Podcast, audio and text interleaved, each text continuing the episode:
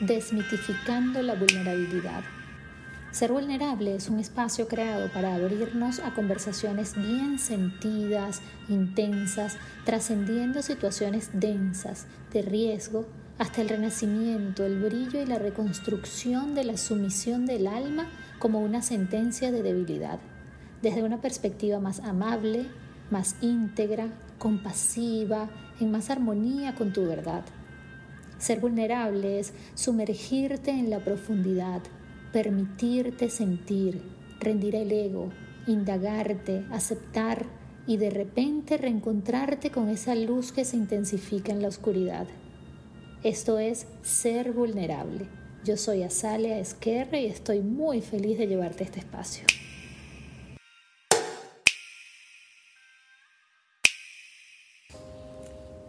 Bueno, comencemos. Esto es Ser Vulnerable, primer episodio de Ser Vulnerable por fin. Mi primera invitada es Elvira Barcala, autora de In the Soul 1 y 2, Life Coach, Golf, Life Coach, instructora de golf con propósito, facilitadora de respiración holotrópica, Reiki, balance energético, sanadora espiritual, cantante intuitiva y mi hada madrina. Welcome, qué, emoción que seas tú la de mi primer episodio. Oh, no, gracias y qué honor que me tengas, bueno, primero en este sueño tuyo que me habías comentado que lo querías hacer y me parece espectacular. Eh, dar este paso, hacer este podcast que va a ayudar mucho a la gente en su despertar de conciencia y bueno, serlo en primera invitada me, me, honra muchísimo, así que bueno, muchas gracias, Asa. Bueno, era mi plan A y el plan B era que funcionara el plan A. bueno, estamos que funcionando fueras la primera invitada, que fueras la primera invitada. Gracias, gracias. Es un honor, la verdad. A ver, este, este espacio te cuento a ti un poquito y, y, también para que lo entiendan las personas que se vayan acercando a esta comunidad poquito a poco, es para hablar un poco de la vulnerabilidad, de esos momentos que nos hacen tocar fondo y que después rescatamos y cuando nos damos cuenta es como, wow, esto me pasó por esto. Y yo quería poner así como un pequeño ejemplo para que eh, puedas, como la gente se sienta, sienta cierta conexión. Eh, cuando yo sufrí ataques de pánico, muy fuertes. Los ataques de pánico me hicieron tocar fondo, fueron ataques terribles. En ese momento acudí a ti, a un nutricionista. Yo busqué, usé todas las herramientas que tenía alrededor. Tú me recomendaste el yoga, hice reiki, absolutamente todo. Esa etapa pasó, todo eso mejoró, ya no pasa eso en mi vida. Y ahora se acercan muchas personas a mí preguntándome por cómo curar los ataques de pánico, qué debo comer, cómo me tengo que alimentar y, los puedo, les puedo dar sugerencias de alimentación, eh, de terapias a través del yoga. El yoga llegó a mi vida a través de eso, todo. Y para mí es como, qué maravilloso que hayan llegado los ataques de pánico a mi vida. Y era algo a lo que yo le tenía pánico siempre porque venía de mi familia. Mm, Entonces fue como, wow, bueno, no es que ojalá vuelvan, pero sí amo ya los ataques de pánico y lo que superé. bueno, y ahí viene la comprensión, ¿verdad? Cuando comprendemos, sanamos. Entonces, pienso que fue un camino de comprenderte y de, y de sanarte y que ahora eso va a ayudar a los demás, especialmente los que sufren ataques de pánico o de ansiedad en su camino, a que tú los puedas guiar también porque tú pasaste por ese proceso. Yo me acuerdo cuando empezamos a trabajar juntas, yo podía entender que es un ataque de pánico en mi cabeza, pero no en mí, porque nunca he sufrido un ataque, y creo que te lo comenté, Asa, o sea, todavía no lo entiendo en mí, o sea, no, entiendo lo que me estás diciendo, pero, y es, es importante cuando uno va a, y bueno, yo tenía, tengo herramientas para ayudar a la gente a salir de sus procesos de estrés, pero cuando una persona pasa por un proceso como el que tú pasaste, es como tiene más esa sabiduría para poder después enseñarle a los demás de cómo salir de esos procesos desde tan la Experiencia. Desde la experiencia. Desde tu experiencia, cuéntame ahora, ¿cuál fue ese punto de quiebre, ese momento intenso que pues después trascendiste y que te hizo eh, evolucionar? que te hizo crecer. Sí, lo que me hizo llegar a la noche oscura del alma, a ese despertar, a ese quiebre, fue mi carrera, mi profesión yo fui golfista profesional por muchos años y mi idea era venir a los Estados Unidos, entrar al tour profesional de golf y jugar. Y bueno, me vine así como muy inocentemente a este país con ese sueño. Y después aquí me enfrenté con otra realidad que fue muy dura.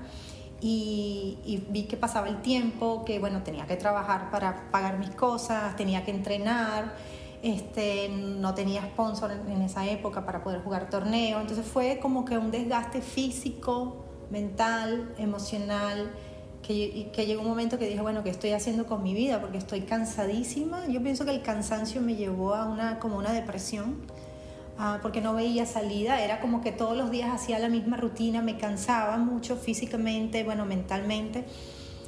Y dije, ¿qué estoy haciendo? O sea, si yo vine a cumplir este sueño que está pasando, que no se me están dando las cosas. Y caí como en una especie bueno, sí, en depresión, no una especie de depresión, en depresión, las cosas hay que llamarlas como son, en depresión. Y ahí sufrí lo que llaman la noche oscura del alma, que es cuando ves todo oscuro, no ves salida. Era querer morirme, pero sin hacerme yo nada físicamente, sino pedir, mm, sí, irme, porque no, no veía como ese sentido a la vida, ¿no? ¿Cómo eh, en ese momento identificaste la depresión o eso lo sabes ahora como, como Sí, no, claro que la identifiqué porque no me provocaba, por ejemplo, pararme de la cama en la mañana para ir a trabajar o ir a entrenar. Mi cuerpo no me daba, estaba muy cansado, no me provocaba comer. Yo creo que una de las claves cuando yo me, me sentía un poco down emocionalmente es el tema de la comida. Que no me pasa, no me pasa. bueno, hay gente que le pasa lo contrario, ¿verdad? Que la gente come de más, pero a mí me daba por no comer. Entonces, claro, vi todos estos síntomas que se me estaban manifestando y ahí fue cuando yo eh, recurro a ayuda profesional. Y ahí fue cuando me conseguía lo que fue mi primera maestra espiritual, donde de cierta manera yo creo que mi conciencia, mi yo superior, mi alma me llevó a buscar esa ayuda. La trajiste. Y exacto, la traje eh, a través de un programa de televisión. Ella la estaban entrevistando en un programa de televisión a varios líderes espirituales, ella estaba ahí. Y todo lo que las cuatro palabras que ella dijo me resonaron así en mi alma y habló fue de la tierra, el agua, el fuego y el aire, o sea, el elemento, pero algo resonó, busqué su nombre en, Instagram, en, en, internet, me pareció espectacular su currículo, era una sanadora, tenía mucho la energía chamánica, que a mí me, trae, me traía mucho. Y bueno, ¿Ya te atraía la energía chamánica en ese entonces? ella yo creo que me recordó eso en mí. ¿Hace cuánto fue eso? Hace, en el 2011, estamos hace 11 años. Wow, ok. Sí, de hecho el primer retiro 11-11, que eh, mañana es 11, ¿no? Ya, mañana, es el portal 11-11. Eso fue en, en el 11-11 eh, de hace 10 años, fui a Costa Rica en, su, en, el primer, en un retiro que hizo ella espiritual y ahí también tú, ahí conocí a Clara y fue súper espectacular. Entonces, bueno, ahí empezó todo lo que es el tema de la sanación, a, a verme, porque a entender, o sea, yo lo que quería era entender qué me estaba pasando, por qué caí en depresión, por qué no lograba mis metas en mi carrera deportiva, este, mm, sí, qué estaba pasando, qué, qué era la vida, porque entonces veía el mundo... Ok, paréntesis aquí. ¿Tú tenías clara esta parte espiritual en tu vida o tu vida era un poco más terrenal, más hacia el golf, etcétera, y, y, no sabías exactamente hacia dónde se iba a encaminar todo el tema de la depresión a nivel espiritual? Sí, exacto. Yo pienso que inconscientemente eh, siempre trabajé el tema espiritual o de la conciencia, me, me, gustaba muchísimo. En mi casa siempre había libros. Mi mami tenía todos los libros de Connie Méndez, de metafísica, del maestro Saint Germain, este, de Deepak Chopra. Entonces siempre desde los 15 años yo, ya yo leía ese tipo de libros que había en la casa que mamá leía. Mamá hizo yoga, mamá tuvo su maestro espiritual también. Entonces creo que eso, eso me recordó un poco a mí esta nota, obvio que después que entro en el mundo de golf y profesional y que quería competir y ganar torneos y obvio que esta parte uno como que la va dejando de lado y entra uno más en el mundo egoico, ¿no? entonces, claro, creo que la vida me vino a recordar que ese no era el camino y me conectó entonces con lo que, lo que, lo que es mi misión de vida y que la hago desde entonces. y, el golf sigue estando presente. Y el golf sigue estando presente, pero de una manera más espiritual. En ese recorrido y en ese reconectar donde conociste a tu, a tu, a tu coach, ¿qué pasó con la familia? O sea, ¿tú hiciste partícipe a tu familia de esto que estaba pasando o este proceso fue individual con tu, con tu coach que, que, encontraste? Sí, de hecho, este, no, mi familia siempre supo, pero ellos estaban en Venezuela y yo estaba acá, entonces quizás ellos no vivieron este proceso conmigo así. Yo le contaba algunas cosas, sí estoy trabajando con una coach porque me siento un poco deprimida, perdida, pero quizás no en ese momento no les conté realmente cómo me sentía, no les iba a decir me quiero morir, por ejemplo, mm. a mi mamá y papá, porque entonces ahí van a agarrar un avión y se van a venir. Pero ese sí era un deseo mío, o sea, y esto ahora lo cuento así, antes quizás me daba un poquito más, no quería ser tan vulnerable, pero ahora sí soy vulnerable y lo cuento, me quería morir, vamos, o sea. Es, eso es un punto interesante porque es que estaban lejos sus papás. Claro. Y Y yo siempre he pensado en este tema de ser vulnerable y en todos estos puntos que vamos a ir tocando. Yo creo que contigo vamos a tener que hacer varias entrevistas porque son muchos temas que cuando uno está lejos de la familia, uno decide poner eh, espacio porque decide por lo que esté pasando en tu país, que fue el caso de nosotros o lo que sea, uno toma la decisión de asumir esos problemas. Y una de las cosas que, sus, que pasa en esos casos es que no le cuentas a tu familia si estás mal. Si siente que te estás muriendo, no se lo vas a decir, porque, porque vas a sumarle angustia al dolor de la separación que crea ya vertido de tu casa ¿no? y estar lejos. No sé no es un tema para hoy, pero no sé hasta qué punto eso es positivo o no, mostrar esa vulnerabilidad hacia la familia o no, esperando además ese apoyo o no. Para mí fue, mm, o sea, esa parte no me hizo falta tanto. Yo sé que mis padres siempre están ahí. Eh, de hecho, cuando empiezo a trabajar con, mi maestra espiritual, ahí empieza a salir toda mi sombra y mi relación con mi madre, porque mi relación con mamá fue un poco más complicada, con mi papá fue más suave pero con mi mamá siempre hubo, eran temas desde pequeñita, entonces claro, cuando yo empiezo a trabajarme, a verme adentro, a ver toda esa oscuridad, empiezo a ver estos temas con mamá, entonces yo pienso que fue muy bueno que ella estuviera allá y yo aquí. Y después cuando hubo ese reencuentro fue súper amoroso porque comprendí y de hecho yo me llevo mucho mejor con mi mami ahora, aunque tenemos nuestras cosas de vez en cuando. Seguimos trabajando porque esto es continuo, pero por lo menos ya lo grueso de la relación con mi madre se sanó. Em, Podemos hacer episodio 1.A, 1.D. Sí, exacto. Porque eso es otro tema. o sea, el tema de las mujeres con la relación materna es interesantísimo. Y eh, para las mujeres siempre es una de las relaciones más complicadas. y las hijas somos el reflejo más importante de las madres. Sí. Y de hecho las hijas somos las que más tenemos conflictos con mamá los hijos con papá, los varones con papá. Entonces siempre, ya sabes que tienes un tema ahí súper importante, Asa, para, para hacer en otra entrevista con quien tú quieras, pero me parece que es un punto súper importante que, que, se toque. La relación madre-hija y padre-hijo. Y hago un paréntesis para hablarles de Energy Yoga, mi segundo hogar. En Energy Yoga no solo vas a encontrar clases de yoga con excelentes profesionales, también hay meditaciones, masajes relajantes, reiki, coping, antiestrés, workshops para mejorar tu práctica y un ambiente hermoso lleno de sonrisas amables y gente maravillosa. Energy Yoga está ubicado en Doral. Puedes encontrar la dirección exacta en arroba energy piso yoga en Instagram también quiero hablarte de Pure Joy, mi rinconcito saludable favorito en Midtown Doral. Pure Joy es el único lugar en el que confío ciegamente en mi alimentación sin gluten. Tienen opciones veganas, paleo, keto, todo es divino, las tortas, los jugos, los postres. Además, Mariana, la dueña, tiene un don para embellecer los platos, que es una maravilla. La atención es maravillosa, para mí eso es fundamental, así que por eso lo recomiendo. Un Pure Joy comes sano y sabroso. Arroba Pure Joy. Y por último quiero hablarte de Entre Blanco y Negro, mi maestro de vulnerabilidad. La expresión en letras de mi luz y mi sombra, mi libro, mi bebé, mi hijo. Entre Blanco y Negro lo encuentras en Amazon de Europa y en Estados Unidos. Eh, y está hecho de la mano de Paquidermo, la editorial Paquidermo Libros, arroba Paquidermo Libros.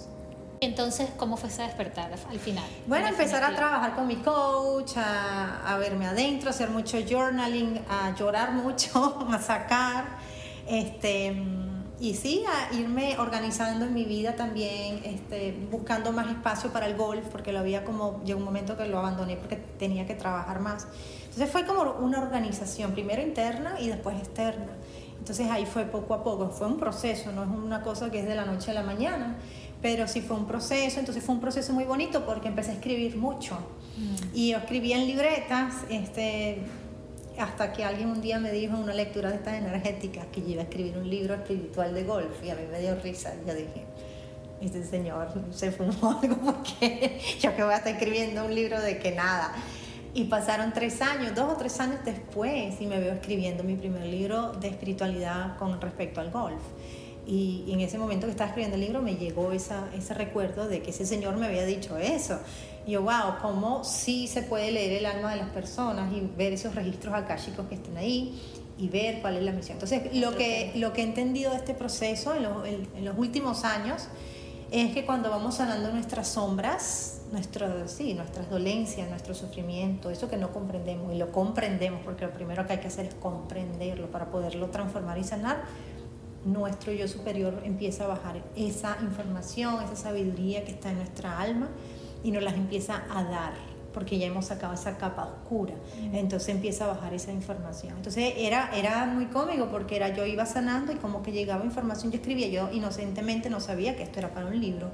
Entonces sanaba y, y, y me sigue ocurriendo a través de los años que he, seguido sanando cosas mías y de repente me llega la música. Entonces, entonces, claro, ya después con el tiempo me di cuenta, claro, cuando empezamos a sanarnos, nuestro yo superior nos da esos flashes de información que están ahí en nuestros registros con nuestra alma. Es que te ha llegado muchísimo, porque no es solo sanar a través del golf y curar a través del golf, que por cierto mucha gente no entiende cómo a través del golf o de un deporte tú puedes trabajar tanto la espiritualidad, que me lo han preguntado, hablando de ti.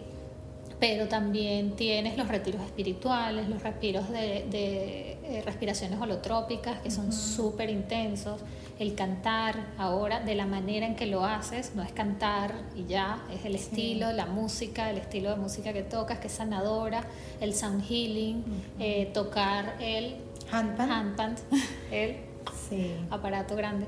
Este, todo es como un compendio de cosas, o sea... Sí, y, y lo que me he dado cuenta, porque como se me ha abierto un abanico de posibilidades, es cómo podemos autoconocernos, no importa la herramienta, si es el golf, si es la música, si es la yoga, es el autoconocimiento a través de esa técnica. Y yo creo que mi misión va mucho por ahí. Y también he descubierto que la misión principal mía es la comunicación. Y yo me rehusaba un poco y, todavía me cuesta salir a hablar, pero creo que es dar todo eso que sea a través de la palabra. Eh, ¿Eras muy miedosa antes de pasar por esos ataques de depresión? Miedosa a los cambios, miedosa a hacer cosas, miedosa a lanzarte a nuevas experiencias. Yo creo que no, porque siempre, por ejemplo, de chiquita me quise ir de mi casa a experimentar otro país y me fui, me fui a España, viví en España, claro, ya de grande, 25 años, tampoco era tan jovencita, pero siempre me atreví, o sea, yo pienso que mucho antes de eso, sí, en la edad de, de la adolescencia, sí era un poco tímida, este, penosa, aunque fui bailarina y me montaba en un escenario y bailaba. Sí, entonces me transformaba en un escenario, sí, después era tímida. Y, he ido como cambiando, eh, creo que me he permitido ser más vulnerable, aunque también tengo a veces esos momentos de permitirme ser vulnerable muchas veces conmigo misma. Ajá, te lo has permitido ahora más. Ahora porque además tienes más conciencia humana y espiritual. ¿Qué pasa, o sea, qué, qué pasa en ese subir y bajar de, la frecuencia humana normal de la edad. Porque hay una etapa en la vida en la que somos sumamente vulnerables cuando estamos pequeños, que no sabemos absolutamente nada de nada y no nos importa y simplemente necesitamos expresarnos y ya, donde tampoco hay ego. Y eso va cambiando y va evolucionando y pasamos por la adolescencia donde la vulnerabilidad, la vulnerabilidad es intensa a todo lo que da, pero el ego también está muy presente.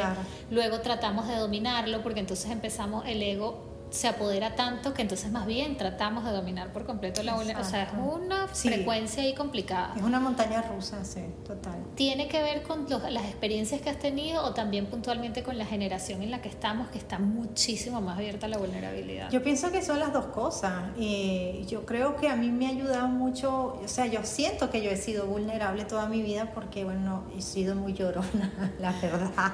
Entonces creo que he canalizado mucho, o sea, por ejemplo, si yo tenía que llorar delante de alguien, yo lloraba. ¿Siempre? Siempre. O sea, eso no ha sido algo que has escondido en algún momento de tu vida. Siempre. Y de hecho mis hermanos se, a veces se metían conmigo por eso, porque es que tú lloras de, nada. Y sí llega un momento que obvio que a, a través de la madurez espiritual, la madurez de conciencia, el saber quién soy, mi propósito, vas dejando eso, o sea, ya nos vamos convirtiendo en invulnerables. ¿Sí? ¿Por qué? Porque vamos comprendiendo. Pero es lindo, y esto es un llamado a la gente que no se atreve a expresar sus emociones, porque yo pienso que ahí después viene un ataque de pánico cuando no expresamos nuestras emociones, una enfermedad. Es el, es el cúmulo de muchas emociones no expresadas por años, y eso es lo que es un ataque de pánico, es mucho estrés, mucho, mucho, mucho estrés desde que éramos pequeñitos hasta la edad adulta como no lo hemos expresado, el cuerpo llega un momento, porque todo es energía, que eso se acumula en el cuerpo y, el cuerpo lo tiene que sacar y se manifiesta a través de un ataque de pánico. Entonces, hay que ser vulnerable, hay que llorar, hay que hablar, hay que expresar nuestras emociones. No, no, estoy pensando ¿Sí? Hay que expresar nuestras emociones y no nos enseñan a eso. Sobre todo los varones, fíjate que los varones chiquitos no lloran, que los niños no lloran. O sea, ¿por qué ese exceso de futuro nos ahoga con la ansiedad? Y, porque nos reprimen. Y te genera esa falta de vulnerabilidad. Porque piensan que ser vulnerable es ser débil. ¿Sí? Asocian el ser vulnerable con, que, con ser débil. Y la debilidad es sinónimo de que no vas a poder con el futuro. Claro, de que no tienes poder, de que no, no sirves, no tienes poder, no vas a salir adelante, te tiran para abajo, tu autoestima se te quiebra el futuro. exacto, y te quiebra todo. Entonces te vuelves chiquitito. No quieres, entonces es como ser vulnerable es malo, pero a la vez no es malo, es un sistema que es necesario para convertirnos luego en invulnerables. Eso me volvió los tapones. y podemos hacer otro podcast sobre eso, pero... Lo vamos. sí. Ok, no, no, súper interesante. es que me quedo pegada también porque yo era súper llorona, yo soy escorpio, agua por todos lados, yo era llorona toda mi vida, yo lloraba pero por todo, sentimental, llorona por sentimental, por tristeza, por rabia, yo lloraba por todo. Y en algún momento de mi vida yo dejé de llorar, como que me cerraron el grifo y yo dejé de llorar y fue con la, fue con la inmigración. Y, y, me cerré por completo y de hecho mi hermana menor siempre dice que yo soy como, como la mujer de hierro, que tengo corazón de hierro, algo así, porque a mí sí lloro ahora otra vez. Ya sí lloro y sí me he sensibilizado, pero una época en la que no lloraba, pero por nada, nada, era como... Y fíjate que los ataques de pánico vinieron después de. Sí. Porque, tan, porque es una represión de las emociones, de los sentimientos no expresados, se van acumulando y después de alguna manera tienen que salir. Entonces, eh, yo sé que no es fácil ser vulnerable, pero es necesario ser vulnerable y eso es algo que nos los deberían de, enseñar, de expresar, expresar la palabra porque se nos tranca el chakra de la garganta después, ¿sí? expresar nuestras emociones de una manera amorosa. Si nos enseñan de una manera amorosa desde pequeño expresar lo que sentimos, lo que nos gusta, lo que no nos gusta, no nos vamos a acumular esas emociones reprimidas en años y después lo vamos a pagar cuando seamos adultos. Entonces es algo que deberíamos de enseñarle a, los niños pequeños a expresarse. Eso es un súper buen punto, porque yo estoy totalmente a favor de que no debe expresarse, pero 100% en contra de la gente que dice es que a mí, bueno, yo soy así. Y la gente tiene que saber que yo soy así, yo digo las cosas como las digo. Y entonces te sueltan cualquier cosa y hieren a todo el mundo y le hacen daño a quien sea porque es que son así y a mí yo soy, eh, soy auténtico y digo las cosas como son y soy muy sincero o muy sincera. Y es como, mira, no, eh, hay una línea muy delgada entre ser una persona falta de respeto, entre, ¿sabes? Sí, eh, sí, sí, sí. Y, y, realmente expresar las cosas con con afecto, ¿sabes? Con compasión, con, con, empatía y, y, y, poder ayudar a alguien. Sí, con amor, o sea, con respeto, ¿no? Y ahí ya entra lo que es el tono de voz, la manera como lo estamos diciendo, ¿verdad? Yo pienso que más allá de eso sí, pero también como la conciencia y el tú analizar primero, porque no es ser reactivo. Cuando hay reacción no hay empatía, ni hay compasión, ni nada. Es que tú realmente entiendas lo que estás escuchando, digieras bien la información y de ahí en adelante tú vas a poder realmente expresar algo positivo que, que, que pueda transformar la situación. Exacto. Sí, pero sí es importante expresar de una manera amorosa. Pues. Nos queda un montón de entrevistas. Y, otra cosita que también es muy importante y que yo he aprendido en los últimos años es el ser vulnerable también es aprender a poner límites conscientes, saludables. ¿sí? Porque muchas veces se nos van los límites queriendo complacer a todo el mundo, especialmente a las personas que queremos más, que valoramos más, que tenemos miedo de perder. Y por eso a veces no ponemos límites amoroso y ahí viene también otra vez la compasión, el cómo expresamos esos límites, no, mira, sabes, poner los límites y, y, que eso es bien saludable y eso también es ser vulnerable porque... O sea, ser vulnerable te refieres a aprender a poner esos límites. Claro, porque no es fácil. Acuérdate que la vulnerabilidad es eso que no se nos da fácil, sino, ¿verdad?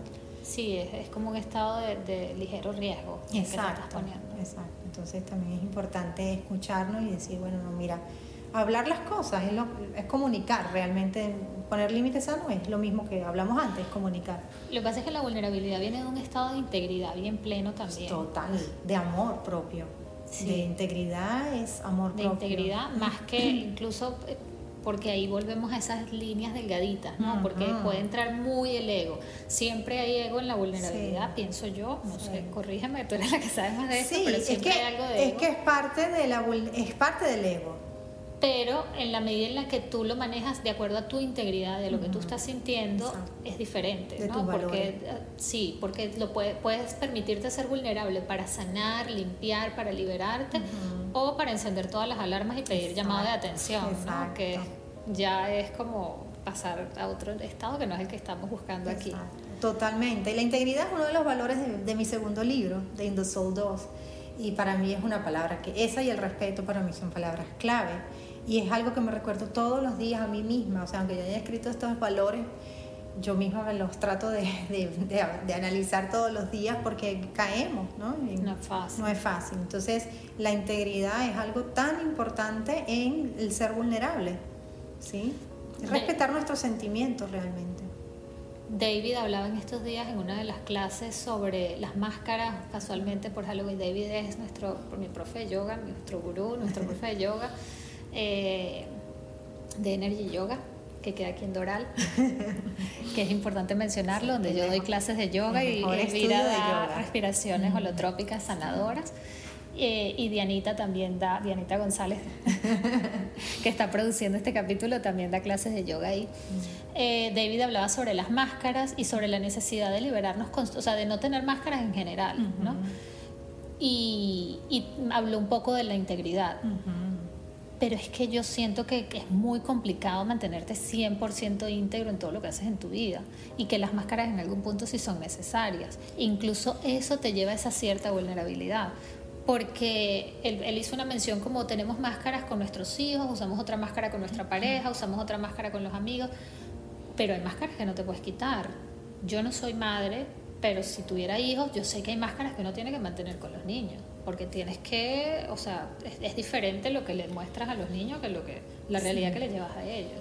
Es un tema de observarnos conscientemente y de ver que esa, porque estamos en una vida humana, tenemos un ego, que vamos a tener un ego, anyway, pero como ese ego puede ser lo más íntegro posible alineado a nuestro ser y a nuestra alma. Y ahí está el punto, ¿no? Un ego saludable. Entonces quizás es tener una máscara saludable, la más íntegra que podamos tener, alineada a nuestro sentir y a nuestro corazón. ¿Cuál fue así rapidito ese momento, justo ese día, te llegó, te pasó ese día en que amaneciste y dijiste, wow, por esto yo pasé por esta depresión y estuve ahí y qué maravilla y que salí y, y fue como un chispazo? Creo que no fue, o sea, a ver, el día que, que, que, yo conecté con mi ser, con mi alma a través de una meditación que vi mi luz, ese para mí fue el día de quiebre total, como decir, wow, tengo un alma. el, verme con los ojos cerrados y sentirme y decir, wow, esa luz que está ahí, o sea, vi una luz blanca, y decir, esa luz soy yo. Realmente no había una máscara, no había un ego, no había un cuerpo, sino una luz. Y, y sentir que eso era yo, para mí ese fue el quiebre y después fue progresivo, de entender ahora lo que hago, atando cabos, puntos de lo, todo lo que fue la trayectoria de 10 años, eh, ha sido un camino, ha sido un camino y que sigo caminando y no sé a lo que me va a llevar, porque ahora me siento a veces en encrucijada porque lo que hablábamos antes, hago tantas cosas que, que es muy cómico porque hago tantas cosas que a veces digo, bueno, quiero centrarme en una o dos y inspirar a la gente ¿no? Las hago todas. sí, ahí vamos viendo, seguimos caminando muy abierta a lo que mi yo superior, mi alma me quiera eh, decir, que comunique o que dé a, la gente, que para eso estoy aquí en la tierra. Qué rico. Thank you, Vira. No, gracias a ti. Vira. Thank you, Vira. Vira, eso, gracias. Gracias, gracias por este espacio tan hermoso. Yo también te quiero mucho y te felicito por, por este programa tan hermoso y por tu hermoso libro. Ay, Thank you. Gracias. Gracias por sumarte a esta comunidad. Te espero en un próximo episodio. Yo soy Azalea Esquerre y esto es Ser Vulnerable.